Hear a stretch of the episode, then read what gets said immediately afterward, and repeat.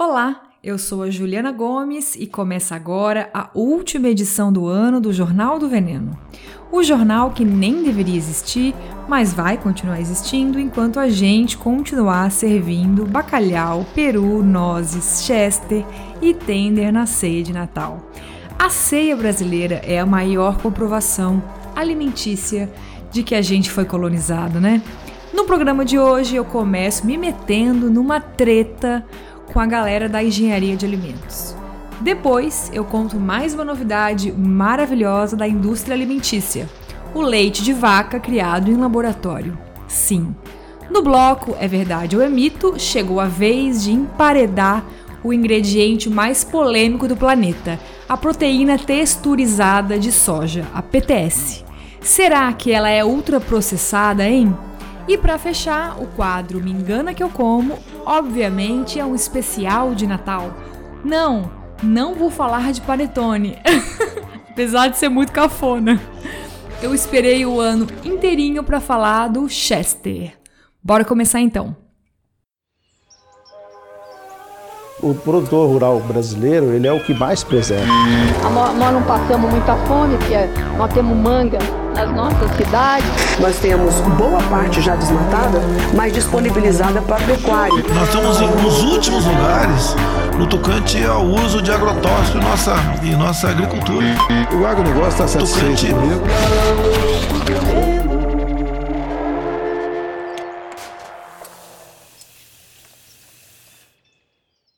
E eu já aviso que esse episódio não tá nada namastê.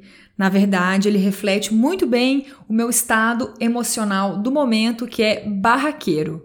Final do ano eu sempre tô zero paciência. Perdão. A minha ideia inicial para esse episódio é fazer, era fazer, né, uma retrospectiva do ano, dos principais bafos, das tretas e também as coisas boas, mas eu confesso que eu não aguento mais falar de agrotóxico, desmatamento, é, o Brasil de, de volta ao mapa da fome. Então eu cortei essa parte retrospectiva. Depois assistam lá no Globo Repórter para passar raiva. Na verdade, né, a escolha que a Globo faz dos acontecimentos do ano também é péssima, então não vejam Globo Repórter, voltando atrás. Então vai ser um programa tradicional como todos os outros, de novidades, me engana que eu como e é verdade ou é mito, beleza?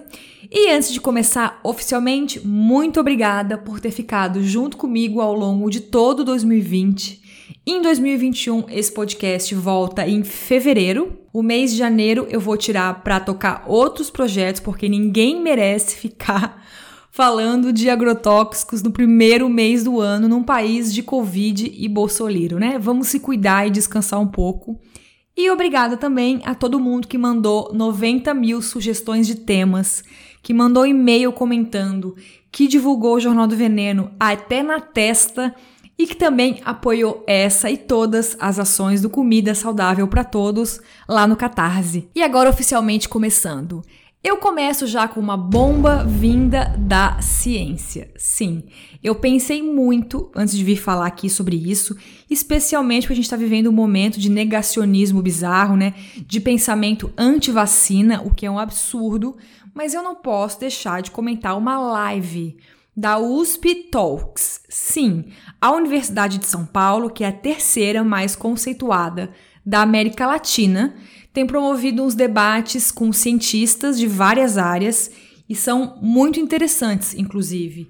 Mas a gente sabe que nem tudo são flores dentro da ciência, né? E por mais que os pesquisadores sejam referência, tenham embasamento científico muitas vezes, eles olham alguns temas de forma muito recortada, né? Obviamente que não todos, tô falando de alguns. Sem ter uma visão mais global e política do todo, sabe? O que me incomoda muito especialmente quando o assunto é alimentação. E não é o caso agora, mas a gente também sabe que muitos cientistas têm as suas pesquisas patrocinadas pela indústria, blá blá blá blá blá. Falei mil vezes disso aqui. Já citei o livro 15 mil vezes da Marion Nestle, uma verdade indigesta que mostra exatamente isso. E a Marion não é uma pessoa anti-ciência, viu? Ela é da área, inclusive, né? ela é cientista. Mas vamos lá. No dia 1 de dezembro, o USP Talks organizou um debate ao vivo chamado, abre aspas, Alimentos industrializados, mitos e verdades. Tudo bem até aí, né? Esse tema é ótimo, é super importante. Mas a coisa começa a feder quando a gente olha quem são os especialistas chamados para o debate. Temos uma farmacêutica. Eu vou repetir, tá? Eu não tô zoando. Uma farmacêutica. E dois engenheiros de alimentos apenas. Não tem ninguém da nutrição ou da medicina. Não tem ninguém que participou da construção do guia alimentar para a população brasileira, que lançou justamente uma nova luz nesse tema dos alimentos industrializados, né? Os mais naturais, os ultraprocessados, enfim não chamaram ninguém do Núcleo de Pesquisas Epidemiológicas em Nutrição e Saúde, que é da própria USP, que é a galera que ajudou a construir o Guia Alimentar, né? Na verdade, o povo da live contou que eles foram chamados, mas não aceitaram. Só que mesmo assim, a gente tem pessoas da área da saúde, da nutrição, da medicina do país inteiro para chamar, para falar de mito e verdade e de alimento industrializado, né? Por favor. Ou seja, o problema já começou aí. Pela escolha da área de atuação dos debatedores, a gente já consegue antecipar o que vem pela frente, né? Então, antes de dar o play, eu já tinha certeza que eles iam falar que a indústria não é vilã, que os processos industriais dos alimentos são seguros, que processos artesanais às vezes são perigosos, que corante, conservante, não tem nenhum problema, é só saber usar, é a dose, não sei o que lá, não sei o que lá, que tem muita tecnologia por trás, muita ciência. Então eu já dei o play sabendo que ia passar raiva, entendeu? E eu só vou comentar aqui porque eu acho que tiveram alguns momentos da live que realmente são muito problemáticos. O próprio chat, né, que comentava a live em si, é, eu me senti muito as pessoas do chat, o povo tava apavorado, falando que parecia uma conversa de terraplanista, o que eu achei um pouco exagero, né, para tanto. Mas realmente foi bem assustador e foi uma live muito vista, quase 5 mil pessoas assistiram, é bastante coisa. E sobre a engenharia de alimentos em si, eu não tenho nada contra, inclusive, tá? Eu tenho duas cunhadas que são engenheiras de alimentos. E a engenharia de alimentos em si não é vilã, não é o problema. Mas, claro, a gente precisa sempre de alguém da área da saúde para ter um contraponto e enriquecer esse debate, né?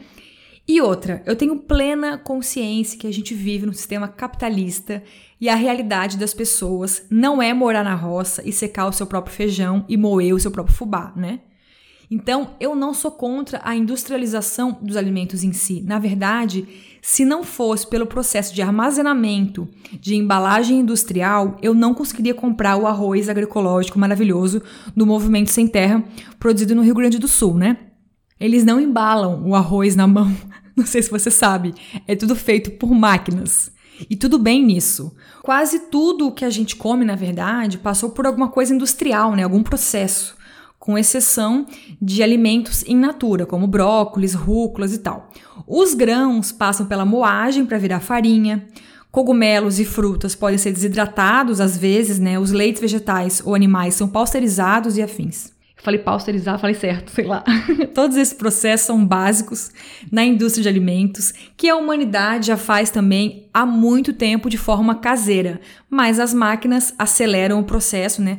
Tornam uma escala maior, o que também faz depois o preço reduzir, né? E também isso é importante para o mundo que a gente vive hoje. Então não tem ninguém aqui demonizando a indústria em si, beleza? Agora, mesmo sabendo que esses processos garantem maior durabilidade dos produtos e tal, eles também causam muito impacto ambiental, né? É energia, é muita água, é muito combustível para distribuição, são os metais, para produzir as máquinas. Então, óbvio que está longe de ser a nossa prioridade no momento. A gente tem outras urgências para trabalhar. Mas o mundo que eu acredito e pelo qual eu trabalho todos os dias não vai ter grandes empresas distribuindo alimentos em grande escala, mesmo que se forem saudáveis e sem veneno. Depois que a gente destruir o agronegócio e fazer a reforma agrária, a gente precisa que as regiões do Brasil sejam autossuficientes em comida e que as pessoas comam mais coisas da estação e da época. Enfim, é só um parênteses. Voltando para a questão de não demonizar a indústria em si. O próprio Guia Alimentar recomenda que a gente consuma sim alimentos minimamente processados, como feijão, arroz, tapioca, lentilha, amendoim, que a gente coma também o grupo que eles chamam de ingredientes culinários, como óleo, azeite, farinha, açúcar, sal. Também recomenda que a gente coma o grupo de alimentos processados, mas agora sem exageros, que são aqueles derivados diretamente de alimentos naturais e que receberam adição de sal ou açúcar ou fermento, extrato de baunilha, etc., como os pães, os bolos, as conservas, os queijos. Não tem ninguém aqui levantando uma bandeira contra a indústria. O grande ponto para mim é o marketing, no geral, que engana a gente, né? E os alimentos ultraprocessados, obviamente, que são 100% enganação e roubada.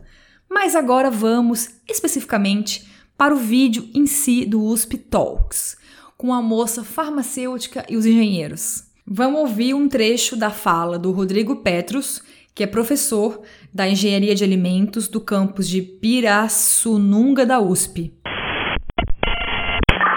Quem já ouviu dizer ou já leu frases como, por exemplo, os alimentos preparados em casa são bons, processados pela indústria são ruins, ou alimentos artesanais são as melhores opções de consumo que os alimentos processados em escala industrial. Na realidade, isso é um mito. Tá? Alimentos de qualidade premium e de qualidade deficiente podem ser elaborados tanto na indústria quanto no ambiente doméstico. Então, é, não existe uma regra que a, atribui, atribui os alimentos de baixa qualidade à indústria, os alimentos de excelente qualidade à execução artesanal ou doméstica. Na realidade, é, isso é um mito. As conservas caseiras, por exemplo, elas estão de fato entre alimentos que oferecem um risco apreciável ao consumidor. Por quê? Porque é, elas são mais passíveis de falhas durante o processamento. Então, existe um conjunto de parâmetros, como, por exemplo, é, pressão, temperatura, concentração e outros é, fatores que são cuidadosamente controlados durante a produção industrial o que realmente, o que muitas vezes não é encontrado em escala doméstica. Portanto, essa assertiva é um mito, ela não reflete a realidade, ok? Ah. Alimentos premium. Tô rindo muito. Então, é polêmico esse trecho, né? Primeiro, o lance das conservas caseiras serem perigosas. Pelo amor de Deus, né, gente? Ok, a gente tem que cuidar sim com a contaminação, isso é uma coisa muito importante e é realmente perigoso. A gente tem que esterilizar os vidros, mas dizer que conserva caseira é perigoso é um exagero, né? Os meus tios fazem conserva de pimenta, de pepino, de palmito há 600 anos, a família inteira come, nunca ninguém se intoxicou por isso. E outra, se a gente pegar o ponto de vista econômico, social e ambiental, os alimentos feitos em casa, de forma artesanal, sempre vão ser melhores. Não do ponto de vista nutricional, às vezes é a mesma coisa. Mas e o lixo e as embalagens que a indústria gera em si? É muita coisa. E a autonomia que as pessoas têm de preparar as coisas em casa, isso economiza muita grana. E outra, é muito melhor comprar uma granola feita no seu bairro pela dona Jacira do que da mãe terra que é da Unilever, né? Por favor. Então, não tem como a gente falar de comida sem olhar para o todo, porque envolve muita coisa. Agora vamos ouvir outro trecho.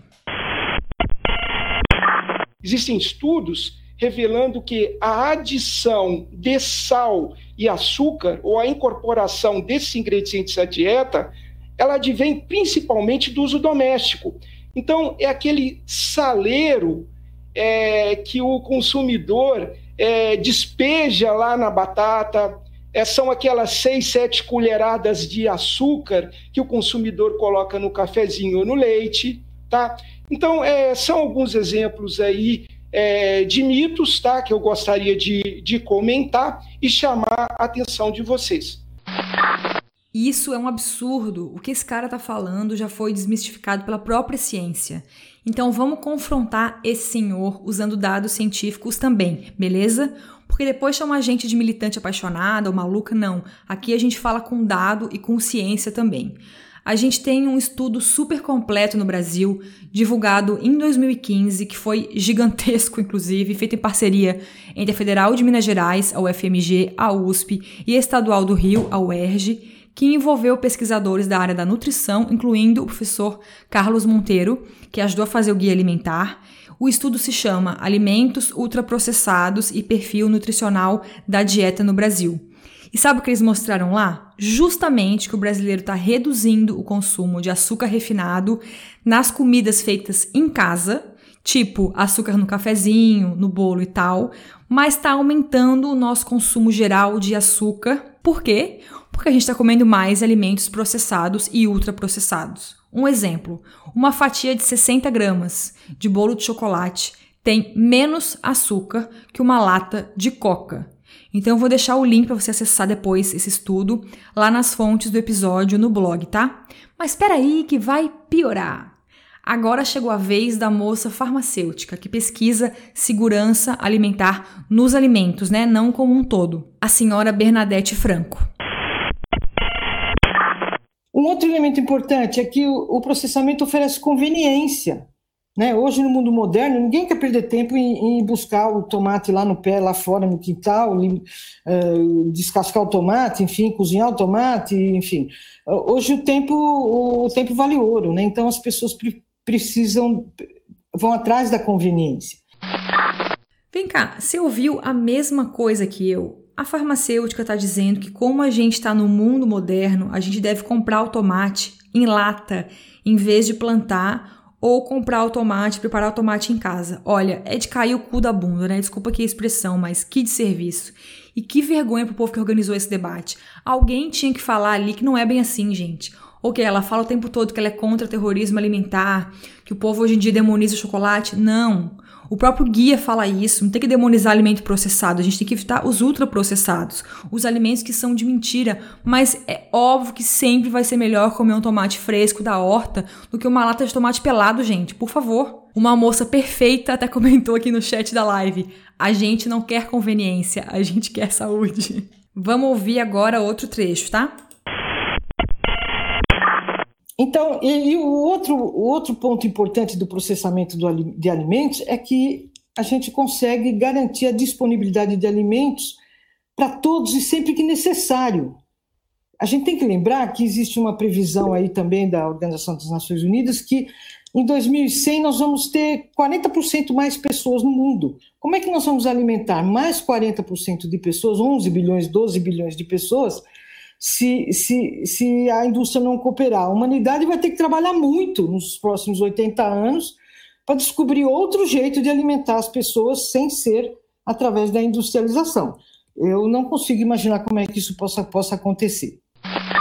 Não parece que quem acabou de falar foi a nossa ministra do veneno, a tia TT, falando de agrotóxicos é exatamente o mesmo discurso deturpado e absurdo. A fome não é causada porque a gente produziria pouca comida, pelo amor de Deus, eu não aguento mais falar nisso, nem de armazenamento. A fome é provocada pela falta de acesso à renda, a emprego e à terra. Existe um jeito maravilhoso de alimentar a humanidade, no caso 10 bilhões de pessoas em 2050, sem agrotóxicos, sem corante, sem milhões de plásticos, sem horrores de conservantes que chama agroecologia. E claro, né, também repensar a nossa economia, né, tirar essa dependência de produzir coisas muito baratas e básicas para exportação, né, para alimentar o gado é, e outros países ricos, porque eles arrotam caviar e a gente aqui está destruindo as nossas florestas e passando fome. Então chega de exportar soja, milho, carne, petróleo e minério, por favor.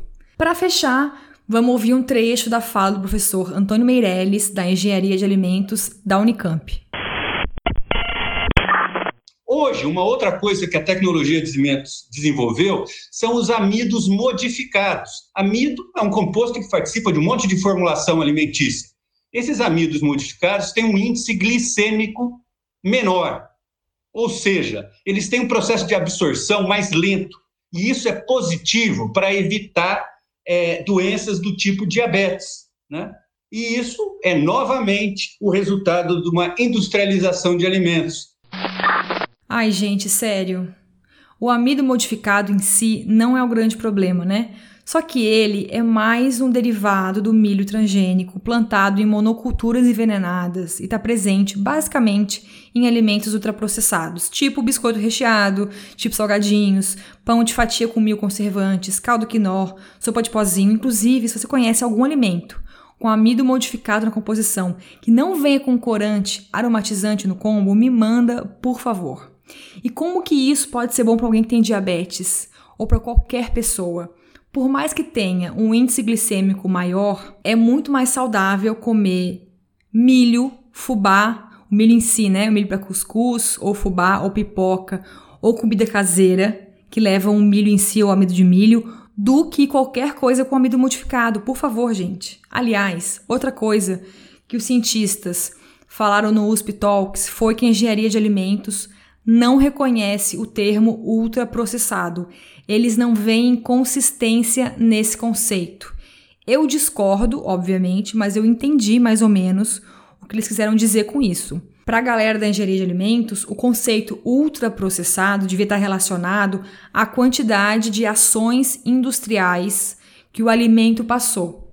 Ele deu exemplo na live do leite de caixinha, né, que passa por vários processos físicos e que o guia alimentar considera como minimamente processado, porque não tem adição de nada diferente, nem corante, nem aromatizante, enfim.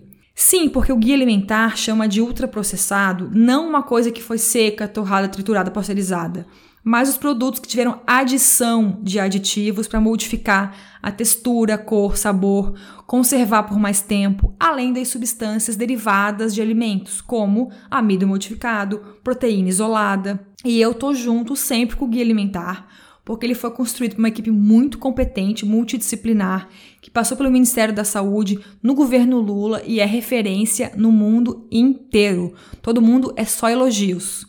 Então eu entendo, eu respeito, eu tenho certeza que a área da engenharia de alimentos é importante, especialmente para que os alimentos sejam seguros na indústria, né, higienizados, passem pelo controle de qualidade, mas eu detesto esse deslumbramento, esse puxa-saquismo da grande indústria, sabe? As pessoas estão morrendo. A gente tem 12 milhões de brasileiros com diabetes, especialmente os mais pobres, justamente porque a gente está cozinhando menos, comendo mais coisas prontas e esses ultraprocessados muito baratos, com açúcar camuflado, muito sódio e muito aditivo químico. E se você ainda não leu, eu tenho um guia de como analisar rótulos, com dicas para identificar esse açúcar e esse sal camuflados.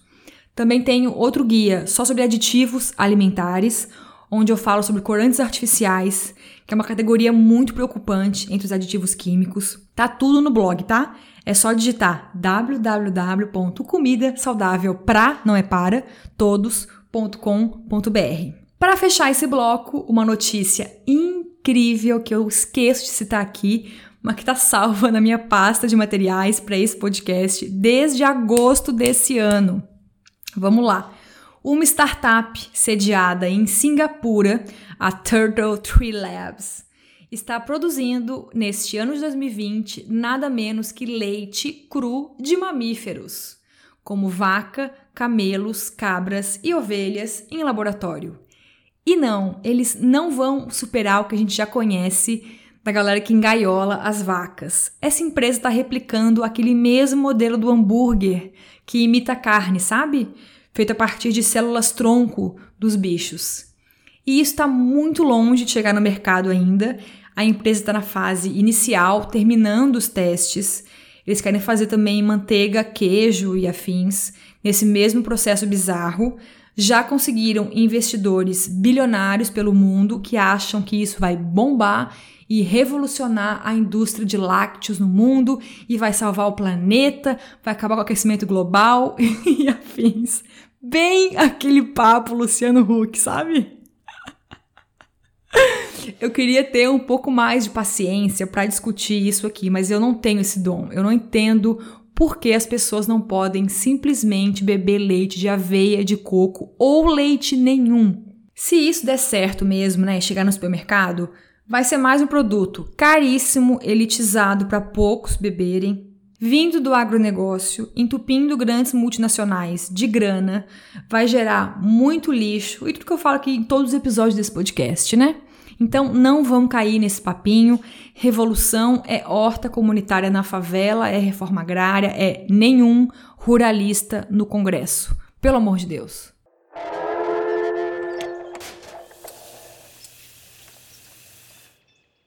Se eu não falasse da PTS aqui, eu tenho certeza que chegaria o meu cancelamento. De tanto que me pediram. Tem muita gente que me escreve a cada edição do Jornal do Veneno perguntando: cadê a PTS de soja no quadro? É verdade ou é mito? Também recebo muitos comentários de gente que já tirou as suas conclusões e tem pavor de soja no geral.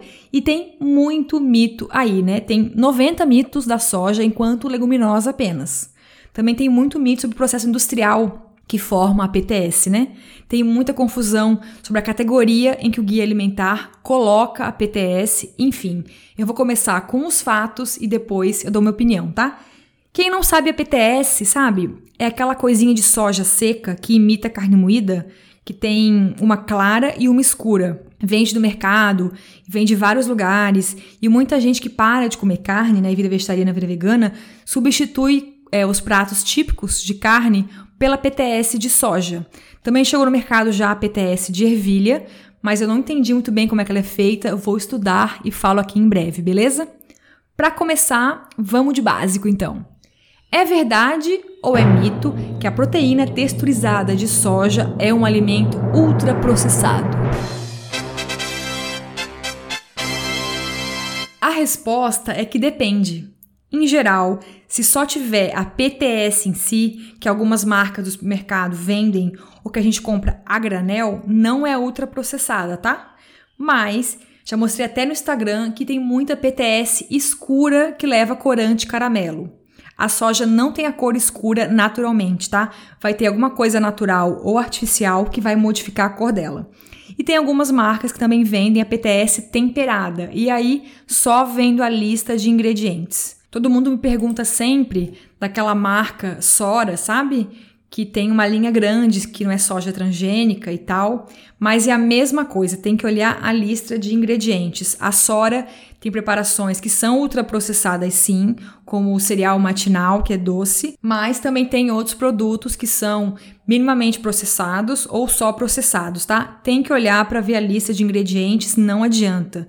Se tiver algum aroma ou corante, proteína isolada, realçador de sabor e afins, já é ultraprocessado e a gente deve evitar o consumo, beleza? Mas é claro que tem muito mais caroço nesse angu. Falar de soja não é assim simples, né?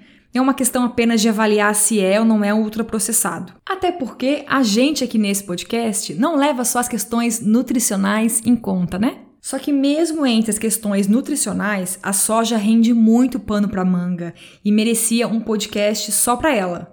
Mas a professora Elane de Azevedo, maravilhosa, que é ultra citada nesse podcast, fez um episódio excelente sobre soja no Panela de Impressão, que é o podcast dela, que eu recomendo muito que você ouça, tá? Ela traça uma linha do tempo muito legal da história da soja, desde a origem dela na China, né, que iniciou pelo tofu, até hoje em dia, né, quando virou commodity para fabricar ração animal e ultraprocessados. Eu só vou dar um spoilerzinho que eu não sabia e aprendi com a professora Elaine, que é os povos asiáticos não consomem leite de soja, tá? Eles nunca tiveram esse hábito e não consideram saudável. O leite de soja é uma criação dos Estados Unidos depois que um magnata do mercado de soja, que já produzia para virar ração animal, queria expandir os seus mercados e começou a dar entrevista e investir em marketing pesado a favor do leite de soja. America first. America first. E tem muito mito em geral em relação ao consumo da soja como um alimento. Primeiro que não há consenso na área da nutrição, tá? O que a gente já sabe é que o consumo de soja não faz ninguém mudar de sexo, não faz crescer peitinho nos homens, nem barba nas mulheres, tá? Pelo amor da deusa, é tudo mito. A gente tem estudos que comprovam que o consumo exagerado de soja pode acelerar a puberdade nas meninas, mas isso também é, é, não tem um consenso científico. A gente tem poucos estudos que falam disso, não pode dizer que isso já é um consenso, que já é certo, beleza? Mas, apesar de não ter consenso científico, a gente tem muitos estudos na nutrição que confirmam o que os povos ancestrais da Ásia já diziam. Para a gente consumir soja, tem que ser talhada, como no caso do tofu, e com moderação nesse caso, ou fermentada em forma de miso, tempé e molho shoyu. E de preferência, fermentados naturalmente, né? Do molho shoyu, principalmente, tem muita marca de molho shoyu fake essas mais baratas e cheias de glutamato, principalmente. Não tem nada de fermentado ali. Agora vamos voltar. Isso porque a soja em si é uma leguminosa de difícil digestão e os aminoácidos dela, em geral, não são bem absorvidos pelo corpo. A Bela Gil, inclusive, fala muito disso, lembra? Para a gente preferir sempre a soja fermentada, porque ela fica mais fácil de digerir e consumir sempre o tofu com moderação. Não dá para substituir tudo que a gente comia de alimentos de origem animal, como queijo, leite, carne, nanã, por soja. Tanto não é saudável se entupir de queijo, leite, carne normal, quanto se entupir de soja, né? Lembro que a Cris Maimone, maravilhosa, falou no episódio passado: diversidade sempre. Ninguém precisa comer soja. A gente pode comer arroz, feijão, grão de bico, lentilha, ervilha, fava. Mas eu confesso que eu amo molho shoyu. Eu amo usar como tempero, sabe? Eu faço um brócolis tostadinho na frigideira com alho, um alho quase queimadinho e shoyu que só de pensar a minha boca aqui, ó, enche de água. Mas o shoyu eu compro da Daimaru, aquela marca sem glutamato, sabe? Que não é tão cara. E quando eu acho o melhor shoyu do Brasil que eu provei na vida é da família Hattori, do Rio Grande do Sul, que é orgânico e fermentado naturalmente. Esse shoyu é tudo. Eu também amo miso, mas comeria muito mais se fosse barata. e agora voltando para a PTS. A proteína texturizada, ela é resultado da fabricação do óleo de soja, lembra? Que não tem nada de saudável ele passa por um processo industrial gigante que inclui o refinamento e não sobra ali nenhum nutriente bom, sabe? Inclusive, tem famílias produtoras de óleo de soja orgânico prensado a frio, ou seja, ele não foi refinado, e se puder comprar é muito melhor. E se tiver que escolher algum óleo refinado por questões de bolso, porque né, fazer um bolo com óleo de coco, quem que pode pagar por isso? Recomendo usar o óleo de girassol pela questão socioambiental mesmo. A monocultura de girassol causa menos impacto ambiental do que a de milho e a de soja. E aí, voltando para a PTS, ela é o grão de soja sem a parte da gordura, que foi extraída na fabricação do óleo. E aí entra uma questão mais opinião do que científica. O processo físico e químico da extração do óleo é bizarro. Então, eu acho, Juliana, que o que sobra ali, que é a PTS, não é um negócio saudável, sabe? Se a gente for olhar com a visão das medicinas não ocidentais, como a Ayurveda, né, que é a medicina indiana, a gente vai dizer que ali tem um alimento morto, sem vivacidade nenhuma, sem vitaminas, que está bem distante do que o grão natural foi um dia lá na roça, sabe?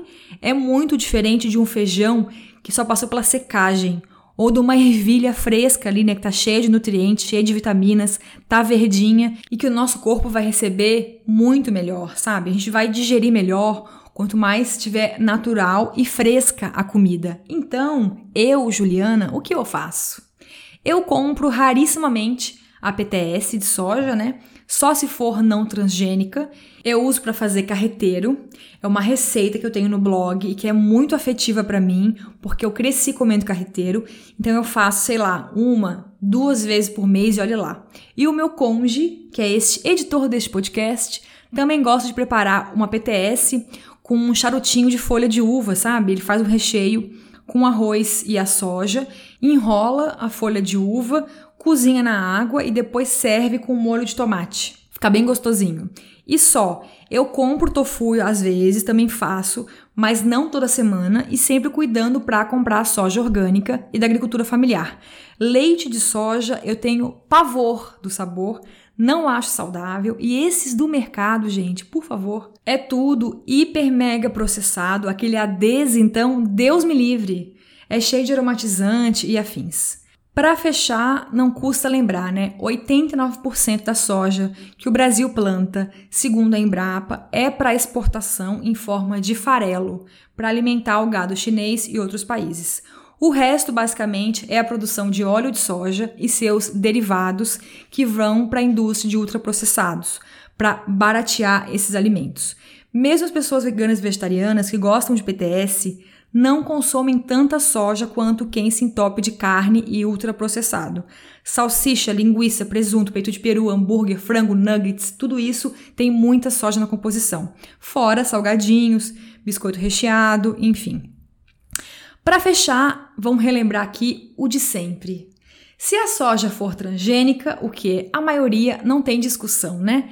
Eu não consumo porque eu não compactuo com esse sistema alimentar baseado em transgenia, monoculturas e a destruição de sempre, que eu conto aqui sempre nesse podcast, né? Mas claro, eu tenho poder de escolha, o que é diferente, né? Tem gente que não pode escolher. E para saber se a soja é ou não é transgênica, nas lojas da granel, a gente tem que perguntar para a loja, a loja tem que informar qual é a origem do produto, tá? Tem que ter uma lista de ingredientes e tem que mostrar o rótulo. Você pode pedir para ver o rótulo do pacote que a loja comprou, porque quem nos protege é a Lei de Defesa do Consumidor, beleza? A gente tem que saber o que está comprando. Se for no supermercado, tem que ter o triângulo lá, o T de alerta sobre a transgenia, mas a gente sabe que muitas marcas não respeitam, né? Elas fraudam na nossa cara dura e não colocam, o que é um absurdo. Então, o que está rolando é o oposto, porque a exceção hoje é encontrar soja não transgênica. Então, as marcas que não têm soja transgênica têm feito isso. Elas destacam na frente da embalagem livre de transgênico, como aquela marca Vital, sabe? Faz, por exemplo. Então é isso. A PTS de soja não é um alimento ultraprocessado, porque geralmente não tem adição de nada, mas também não tem como considerar como algo saudável, né? Não tanto quanto um feijão fresquinho e uma ervilha. Seguimos.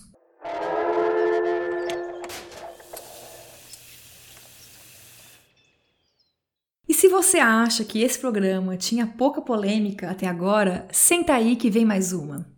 Nesse último Me Engana Que Eu Como do ano, é óbvio que eu vou aproveitar o Natal para falar do Chester, essa iguaria caríssima que todo mundo sonha em comer na noite de Natal. E vou começar pelo começo, né? O Chester é um frango.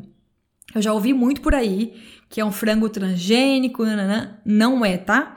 A transgenia é o processo em que se adiciona um componente do DNA de outra espécie a uma planta ou um bicho. Não é o caso do Chester. Ele é um frango que só foi melhorado geneticamente. Já existem animais transgênicos no mundo, sim, como o salmão nos Estados Unidos, mas não no Brasil. Mas o fato de não ser transgênico não torna de boinha, né? Ainda é uma aberração, uma coisa que a natureza não criou. Ele é fruto de 12 anos de estudos de melhoramento genético produzido em laboratório e adivinha, essa excelente ideia de fazer um frango diferente, mais saboroso, mais carnudo, como se fosse um sofá para o deleite e prazer extremo do ser humano, foi tudo ideia dos Estados Unidos, obviamente. America first. America first sempre eles, né? O país que criou todas as aberrações alimentícias da história da humanidade. Whey protein, milho transgênico, gordura hidrogenada, agrotóxicos, super frangos. É tudo criação da American Way of Life. Foi assim, ainda muito antes de eu nascer, no fim dos anos 70, a Sadia já tinha um peru de Natal que fazia maior sucesso. E aí a Perdigão estava morrendo de inveja, pensando em como podia piorar o seu sistema de criação de granjas. Nessa época, as duas eram concorrentes, tá? Agora, não mais, né? Capitalismo, tudo vira um grande monopólio. Então, Sadi e Perdigão são da BRF e a concorrente é a Seara da JBS, a nossa empresa estimada. Aí, a Perdigão mandou uns funcionários para os Estados Unidos para descobrir umas novidades na área de aves. E o povo voltou de lá com 11 linhagens de uma espécie de galinha escocesa. Três anos depois, de ficar em muitos testes e estudos sigilosos numa granja, no meio de uma floresta de araucárias, na cidade de Tangará, onde, onde, aqui na Santa e Bela Catarina, a Perdigão chegou no formato perfeito de frango que queria, com pouca gordura, para todo mundo comer sem medo, entendeu? E chamou de Chester. Chester quer dizer peito em inglês. Aí o Chester foi mantido em sigilo, porque uma mudança genética deu origem a ele, foi patenteada, né? O que eu acho um absurdo sem tamanho. As pessoas não poderem saber que bicho é esse, qual é a cara desse bicho que estão comendo. Ele é alimentado à base de ração de soja e milho transgênicos e pesa, em geral, 4 quilos, o que é quase o dobro do tamanho de um frango normal, que fica em torno de 2,5 quilos, de acordo com a Embrapa. O Chester, macho, é abatido em cerca de 50 dias, e as fêmeas em 35 dias. Mas não acabou aí, né? Mesmo não sendo concorrentes, a Sadia achou que não.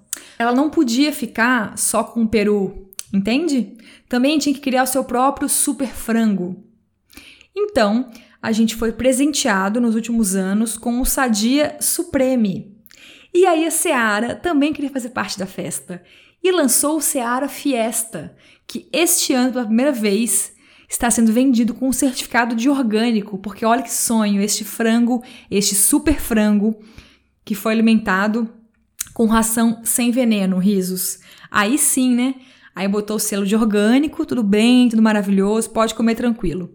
Eu estava lendo aqui uma entrevista do UOL com um cientista da área de frango, né, granja da Embrapa, e tem uma frase dele que eu acho que resume tudo isso muito bem, sabe? O repórter perguntou para ele se esses cruzamentos genéticos podem ter gerado anomalias no bicho e aí o animal fica sofrendo muito, por exemplo, né?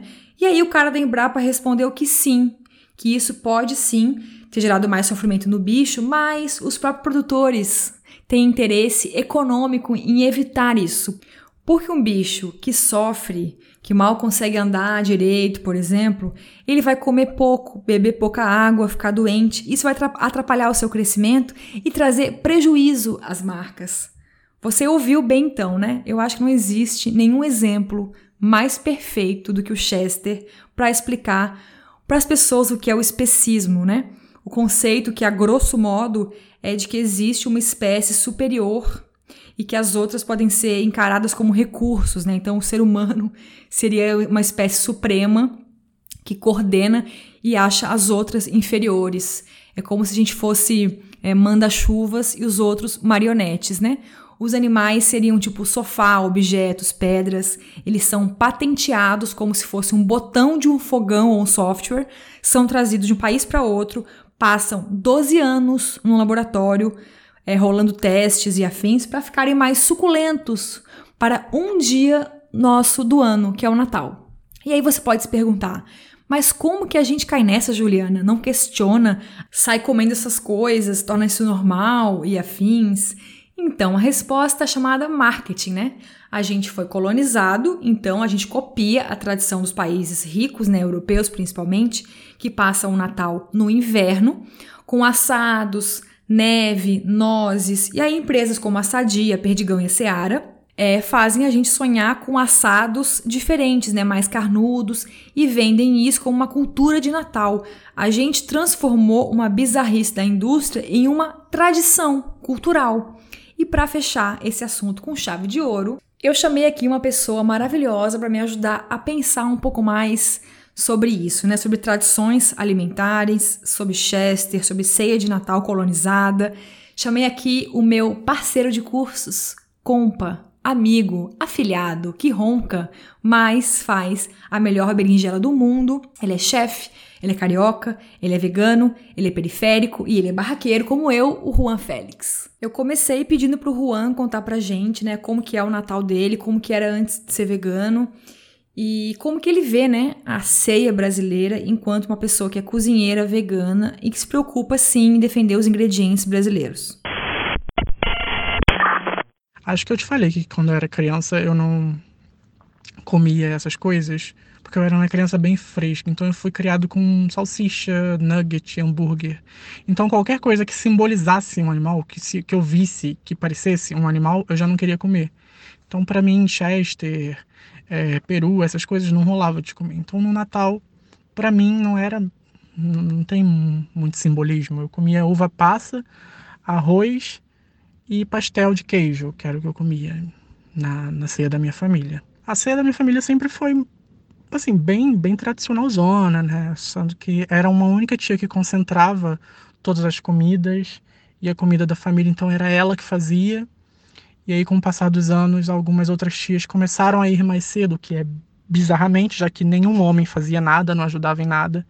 Mas as mulheres da família começaram a ir para casa dessa tia para ajudar nos, nos preparos né, da, da ceia, que eram bem longos até. Mas era bem tradicional, bem classicona mesmo. Desde que eu virei cozinheiro, que eu comecei a me atentar mais para esse lance das nossas comidas serem colonizadas, né? Então, é, não só no Natal, mas é que o Natal escancara muito mais essa coisa da nossa comida ser hipercolonizada. Então, a gente tá aqui no, no verão, né? No verão brasileiro, calor pra caralho. E tá comendo frutas secas, sendo que a gente tem fruta fresca pra caramba é, tá comendo peixe de água fria, tá comendo um monte de coisa que não faz o menor sentido para nossa realidade, mas a gente naturalizou isso. Então, para mim hoje a nossa ceia não faz o menor sentido, né? É, nessa perspectiva de, de Brasil, de América Latina, de verão, ela faz zero sentido. Então, acho que a gente poderia comer coisas muito diferentes e que se, se aplicam muito mais à nossa realidade. Outra questão que eu falei com o Juan é para ele comentar, né, se ele tem alguma opinião sobre essa imposição da tradição do Chester, porque para mim esse é o ponto que se encaixa mais aqui no quadro Me Engana Que Eu Como, sabe? Como que é possível que um bicho que tem 30 anos de existência apenas, que ninguém nunca viu, que é uma criação da indústria, vira uma tradição de um país tão diverso como o nosso culturalmente, né? É só coisa do marketing? O que, que tu acha, Juan? Ah, eu acho que essa loucura por esses pratos é, é, tradicionais vem a maior parte do marketing, sim, mas é cultural, né? Vamos botar entre aspas aí, virou cultural essa ideia americanizada do, do Peru na mesa, bem ação de graças, bem natalino, que não faz o menor sentido pra gente mas eu acho que a maior parte se deve ao marketing da coisa, que é bem pesado ao redor disso, né? ao redor de ter um animal é, no meio da mesa simbolizando lá um, protagonista da coisa, da, da cena toda. Para fechar, eu fiz uma pergunta muito difícil pro Juan, que vale acho que um milhão de reais, e acho que ninguém tem uma resposta, na verdade. Eu perguntei, Juan, como que tu começarias um diálogo com as pessoas sobre essa tradição do Chester, né? Sem ser aquela coisa de cagação de regra, né? Sem ignorar que colocar uma carne nobre na mesa é muito significativo para muita gente que é mais ferrada. Então, como é que seria essa conversa aí, Juan? O que, que tu acha? A última coisa, as últimas pessoas sobre o que eu falaria sobre Chester, sobre essas, ter essas coisas no centro da mesa, são as pessoas mais pobres, né? Eu acho que para essas pessoas ter esses bichos imensos na mesa é um símbolo de status. Né? E quem sou eu para falar para ela que ela não pode comer aquilo, que é errado comer aquilo? Então é a última pessoa que eu vou conversar sobre. Se eu tiver que conversar com alguém sobre retirar esses símbolos da mesa, eu conversaria com pessoas que podem escolher outras coisas, que podem fazer suas escolhas, e não, e não essas pessoas que, que é, passaram o ano todo ferradas E aí vem naquela, naquela data uma oportunidade de ser diferente. Eu acho que esse é um, um ponto muito importante, né? Porque é justamente isso. A pessoa está ferrada o ano inteiro. Mas no fim do ano ela tem a oportunidade de fugir um pouquinho daquela realidade. Seja é, porque teve o 13 terceiro que deu para comprar, seja porque a empresa deu, porque algumas empresas dão, né? Sempre um peru, um chester, uma cesta de Natal. Como que eu vou dizer para elas que aquilo não é legal? Então, se eu tivesse que começar a conversar, com certeza não seria com elas a princípio. Mas se fosse para conversar ainda assim, seria de uma abordagem muito mais é, simpática e empática. Ah, se você ainda não viu, o Juan está vendendo um e-book com receitas para datas festivas, elaborado em parceria com a maravilhosa Talita Xavier, Talita Flor. Tudo de origem vegetal e com ingredientes brasileiros, por favor.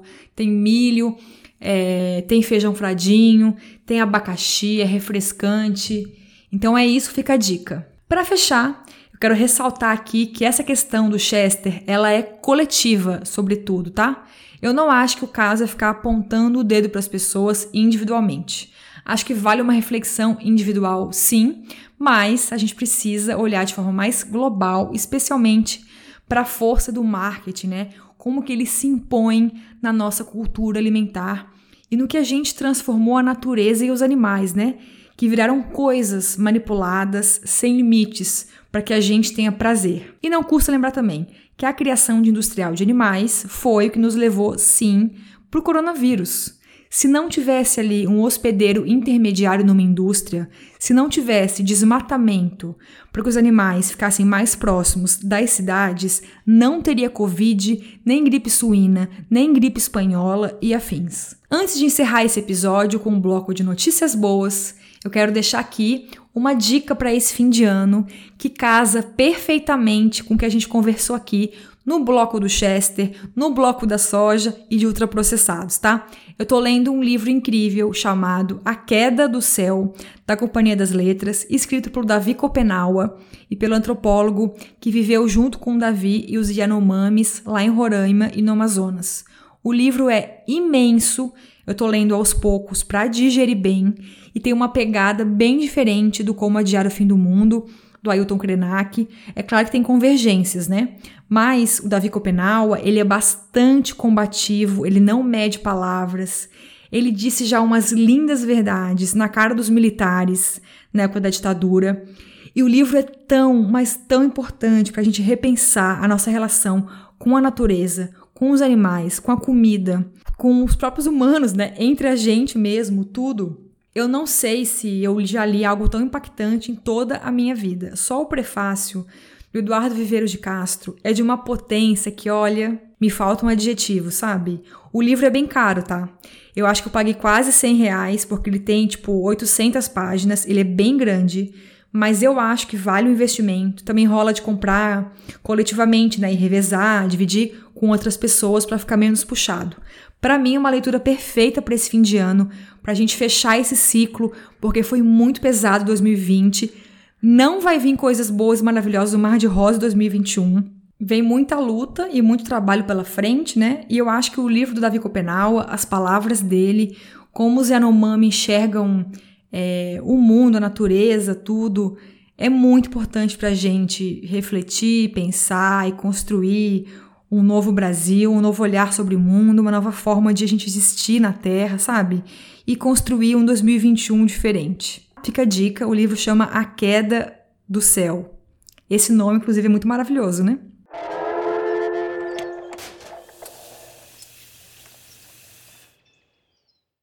E bora de notícia boa para manter o nosso pingo de fé na humanidade.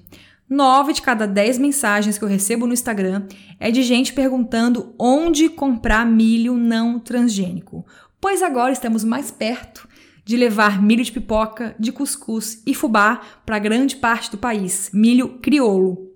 Sabe a rede Armazém do Campo, que vende alimentos produzidos em assentamentos no Movimento Sem Terra? Então, tem as lojas físicas de Porto Alegre, Rio de Janeiro, São Paulo, BH, Recife e São Luís. E agora, a loja de São Paulo está começando finalmente uma loja online. É só entrar em armazendocampo.shop Por enquanto, as entregas são só para a cidade de São Paulo mesmo, mais de alimentos, né? O Brasil já pode comprar, o Brasil inteiro, a camiseta e o boné para ajudar a financiar o trabalho do Movimento Sem Terra. A ideia da rede é que cada loja física do Brasil tenha também a sua loja online, para justamente vender as coisas regionais, né? E economizar com deslocamento. E não fazer, sei lá, um vidro de geleia de abuticaba viajar de São Paulo até Recife, né? Até porque o frete ia custar milhões de reais. E eu não vejo a hora também de ter uma loja da rede Armazém do Campo na região norte e na região centro-oeste. Em Belém agora tá mais fácil, né? Elegemos o Edmilson, já temos um empurrãozinho aí. Então a gente tem que vender também milho crioulo no norte do Brasil, no centro-oeste, no Brasil inteiro. Eu gosto muito da rede Armazém do Campo, não só porque é do MST, mas porque tem bastante diversidade de alimentos e porque os preços são muito acessíveis, bem mais do que as feiras orgânicas e agroecológicas no geral. Isso porque os produtores se organizam juntos, né? Eles são uma grande rede no movimento sem terra que é muito organizada, muito articulada. Então, eles tentam juntos de alguma forma tapar um buraco da falta de apoio do governo, né? E se na sua cidade não tem loja da reforma agrária, tem o site Central do Cerrado, que vende aquele flocão de milho para cuscuz, que é bem difícil de achar pelo Brasil, que é não transgênico, tá? Não transgênico e orgânico. Dá para rachar o frete com os parentes tudo e reverenciar este ícone da culinária brasileira sem se entupir de veneno. Viva o milho, saudemos o milho, é isto. O sertanejo festeja a grande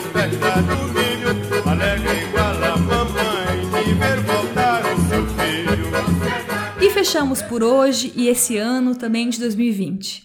O Jornal do Veneno volta em fevereiro e não esqueça desse podcast, hein? E se quiser que ele continue firme, dê uma moral lá no Catarse. Eu poderia estar pagando já o meu cônjuge pela essa edição, mas os meus gastos com CNPJ ainda não permitem. Quem editou esse episódio foi o Lúcio Carlos Signori, a vinheta maravilhosa é do grande artista Gu e a arte é do Vitor Uemura. Te espero em 2021, hein? Vai descansar um pouco, usa máscara, pelo amor de Deus. Não vai aglomerar, hein? E um beijo. Nada de Chester e seus amigos. Pelo amor de Deus dos animais, pelo meio ambiente e pelo bom senso. Tchau!